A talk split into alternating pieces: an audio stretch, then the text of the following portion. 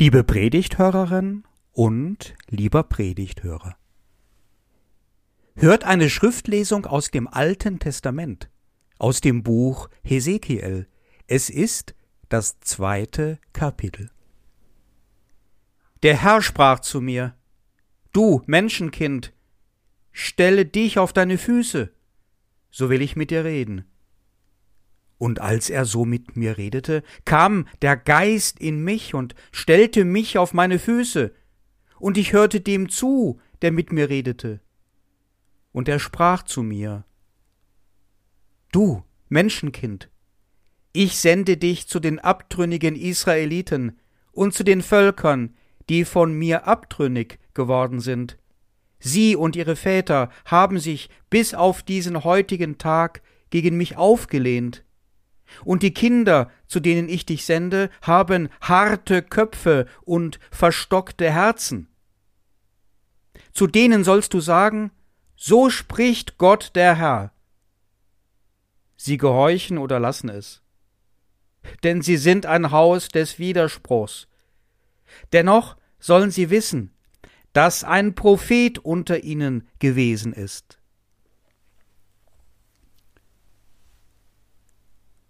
Schon der Anfang fasziniert mich gewaltig.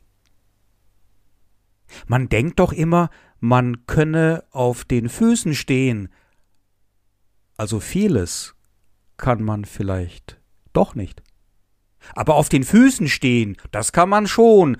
Das wäre sozusagen das Basisprogramm. Wir kriegen vieles nicht hin, aber das geht immer. Wäre ja gelacht, man könnte nicht auf seinen eigenen Füßen stehen. Der Text unterstellt, dass es der große Prophet Hesekiel oder Ezechiel, wie man seinen Namen auch aussprechen kann, nicht hinbekommt. Gott sagt, stell dich auf deine Füße, so will ich mit dir reden. Sei so, wie ich dich gewollt hab. Entspreche einfach deinem eigenen Bauplan und tue so etwas Simples wie auf deinen Füßen stehen, dann können wir uns miteinander unterhalten. Dann bist du so, wie ich es gewollt habe, Mensch, und mit mir auf du und du, im Plausch mit Gott. Das wäre gut. Aber das kannst du nicht. Du hast zwar Füße und du bildest dir auch ein, du könntest auf ihnen stehen und sogar laufen, ja, manchmal sogar rennen, aber das stimmt alles nicht. Denn solange du mich nicht erkennst, Menschenskind, stehst du nicht richtig da, bewegst du dich nicht so, wie es möglich wäre, sprichst du nicht mit mir und lebst du nicht das Leben, was ich dir eigentlich zugedacht habe. Aber da kam der Geist in mich, sagt der Prophet, und der stellte mich auf die Füße, und dann, und erst dann hörte ich die Stimme Gottes, und ich hörte ihr zu und verstand sie, erkannte, was sie von mir will, einmal Gott richtig zuhören. Und so wie das erzählt ist, macht das von Anfang an etwas klar. Wir Menschen sind angewiesen auf Gottes Geist, wenn wir richtig leben wollen, wenn das Leben richtig knuspern soll und britzeln. Wenn wir etwas Großes tun wollen in unserem eigenen kleinen Leben, ja. Ansonsten können wir auch stehen und laufen und tun, aber das ist nicht Geistliches, nichts, was die Stimme Gottes versteht und noch viel weniger, was der Stimme Gottes folgen könnte. Hier begegnet uns ein Gedanke, der tief innerhalb der prophetischen Literatur des Alten Testamentes eingebrannt ist. Die Weisheit kommt aus der Schöpfung. Und mit der Schöpfung meint das Alte Testament die ganze Natur, denn all das ist von Gott gebildet und gestaltet. Es gibt also keinen Gegensatz im Grunde, keine Kluft zwischen Natur und Geist. Jetzt erst ganz Leib und ganz Geist erfährt der Prophet etwas von seinem Auftrag, seiner Beauftragung durch Gott.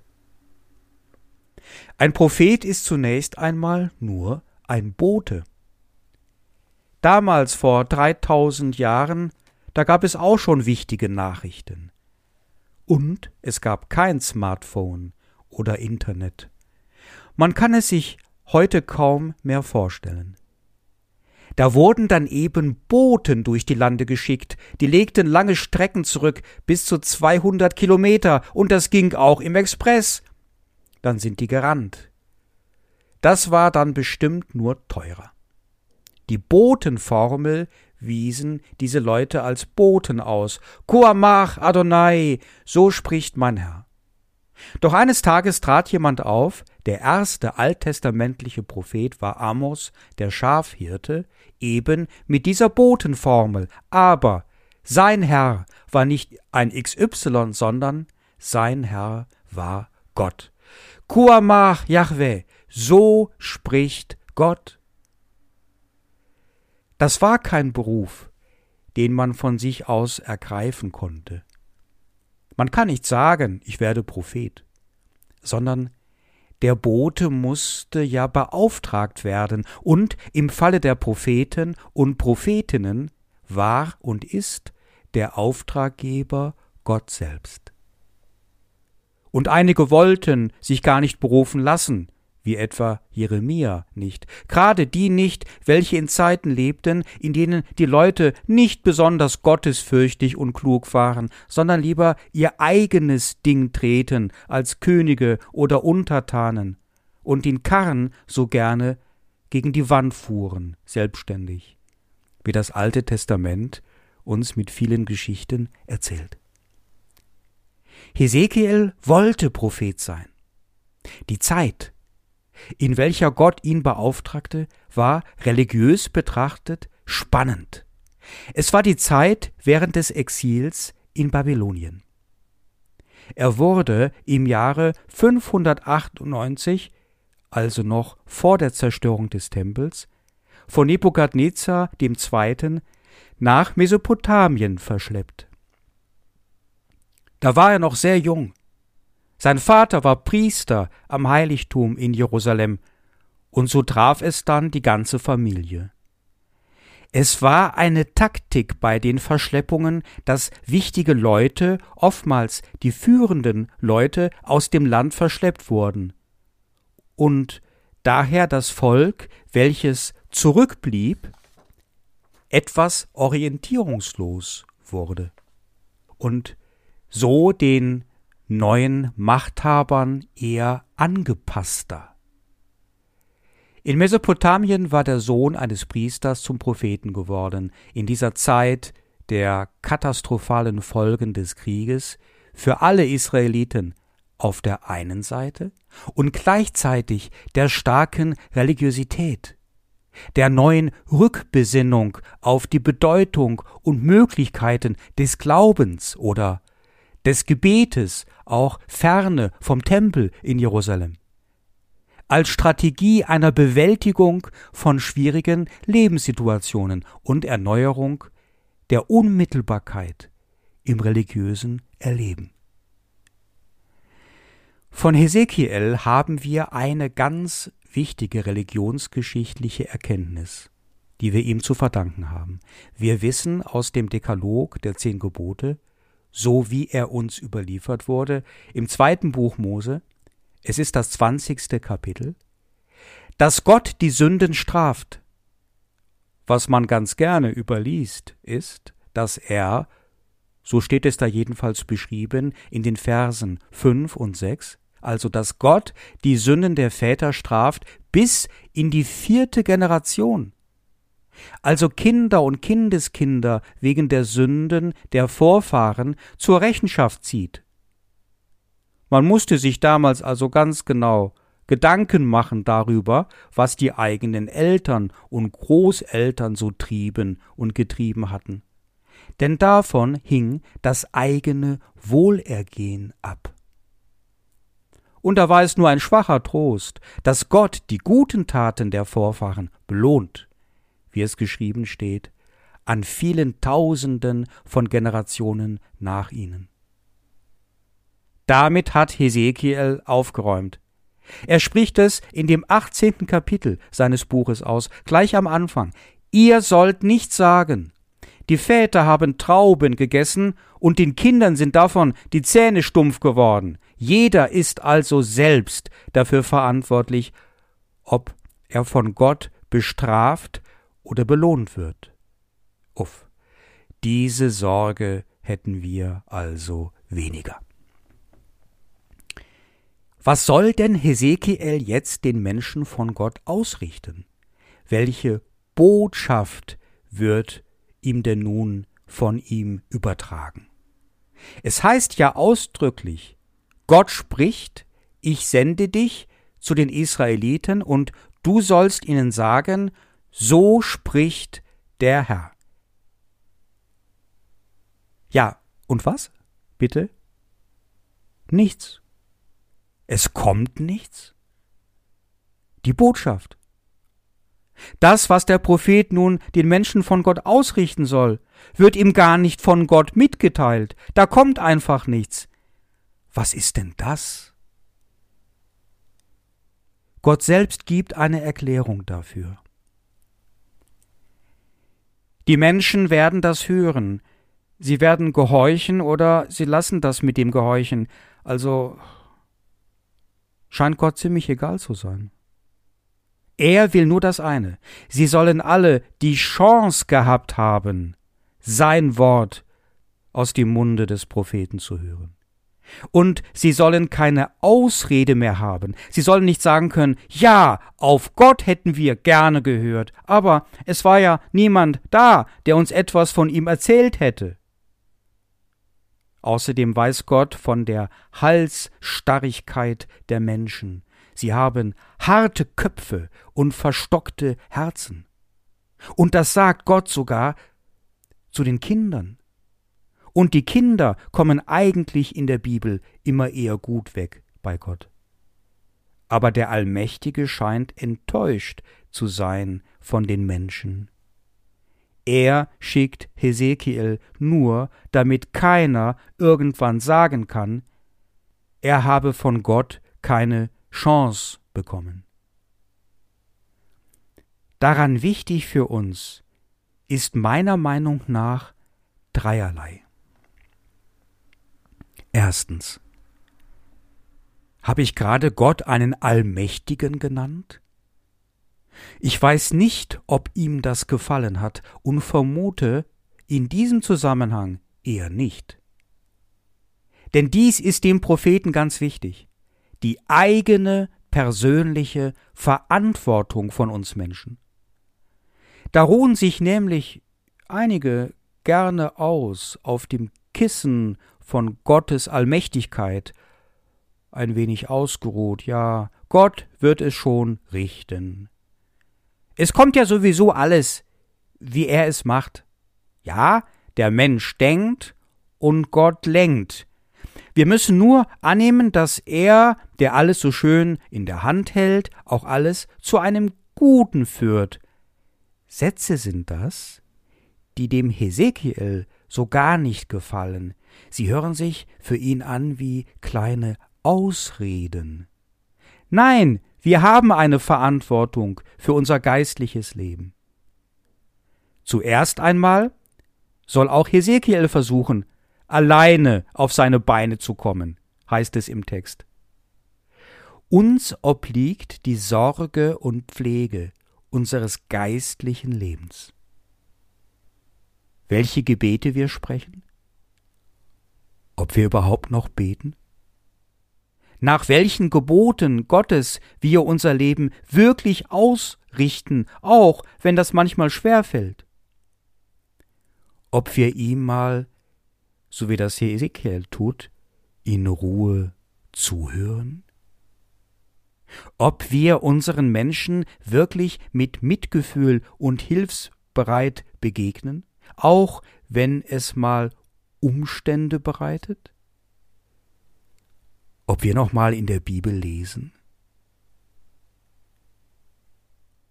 ob wir überhaupt willens und bereit sind, unser Leben als die Geistlichen zu verbringen, die Einheit zu leben zwischen Natur und Geist, die Weisheit Gottes in Ehren zu halten und mit seiner Schöpfung bewusst und im Guten umgehen. Das ist von einer entscheidenden Qualität in unserem eigenen Verhältnis zu Gott. Hierzu sind wir aufgerufen, ein jede und ein jeder von uns.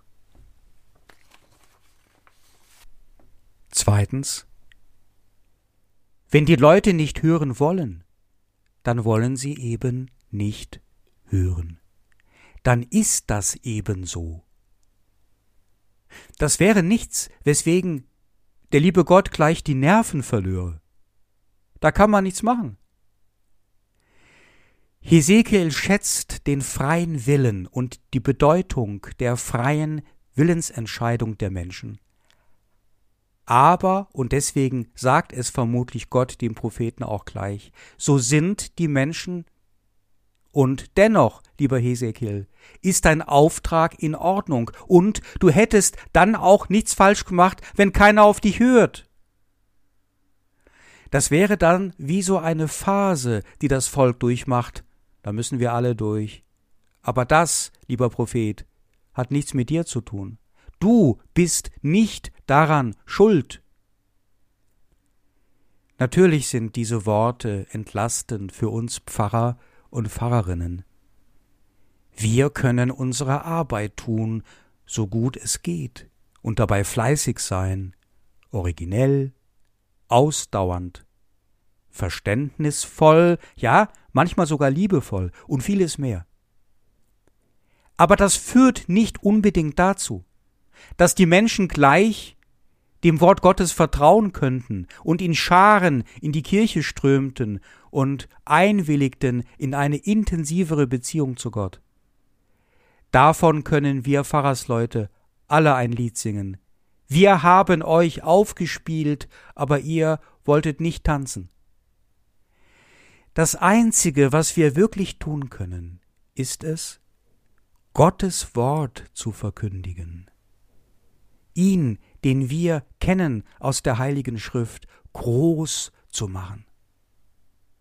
Gerne in einer originellen und liebevollen Weise, aber ohne gleich davon auszugehen, dass dieses Wort unser frei verfügbares Wort wäre, was man in endlos Schleife abspulen könnte und den Leuten gefiele, so automatisch.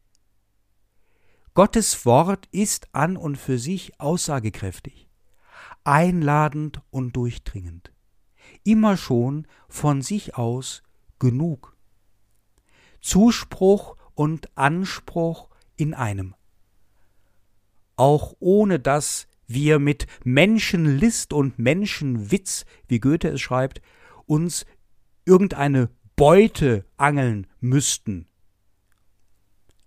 Da stößt es mir schon seltsam auf, dass man in jüngster Zeit immer wieder von führenden Leuten aus den Landeskirchen hört, dass sie die Nerven verlieren, das Personal gemeint sind die Pfarrersleute, sollte doch endlich einsehen, dass ein Gottesdienst ein Event sein soll, wo die Menschen feiern und eine gute Zeit haben in erster Linie und noch lange daran zurückdenken und Begegnungen erfahren. Das erinnert mich doch etwas zu sehr an die Ideologie der Hitlerjugend. Nein, das erste ist das Wort Gottes.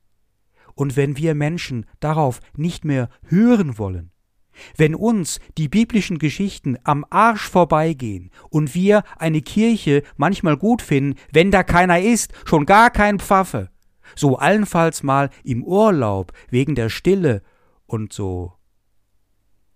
Wenn die himmlischen Worte Gottes, die uns in der Bibel überliefert werden, für die Menschen keine Bedeutung mehr haben, dann kann sein Bodenpersonal dagegen gar nichts tun. Ich werde jedenfalls als Pfarrer nicht mehr mit dem Jonglieren im Gottesdienst anfangen.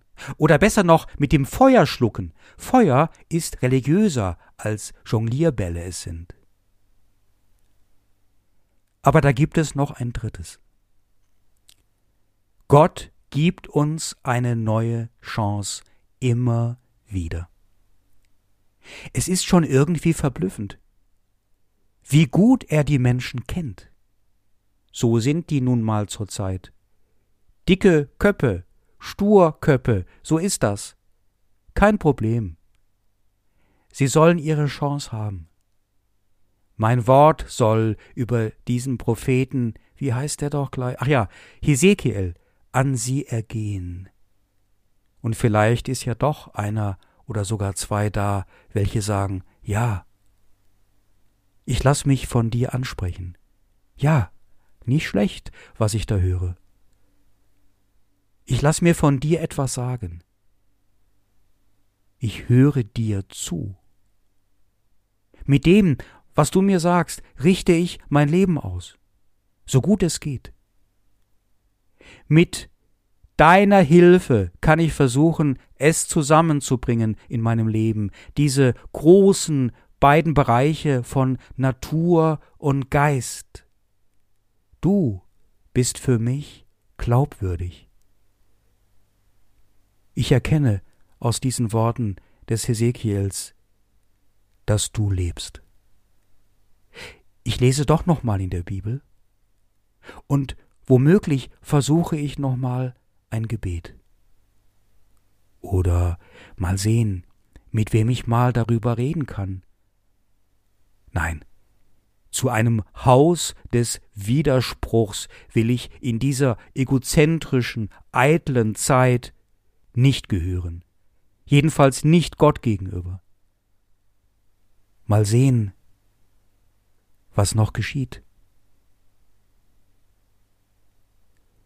Und der Frieden Gottes, welcher höher ist als alle menschliche Vernunft. Er bewahrt unsere Herzen und Sinne in Jesus Christus. Amen.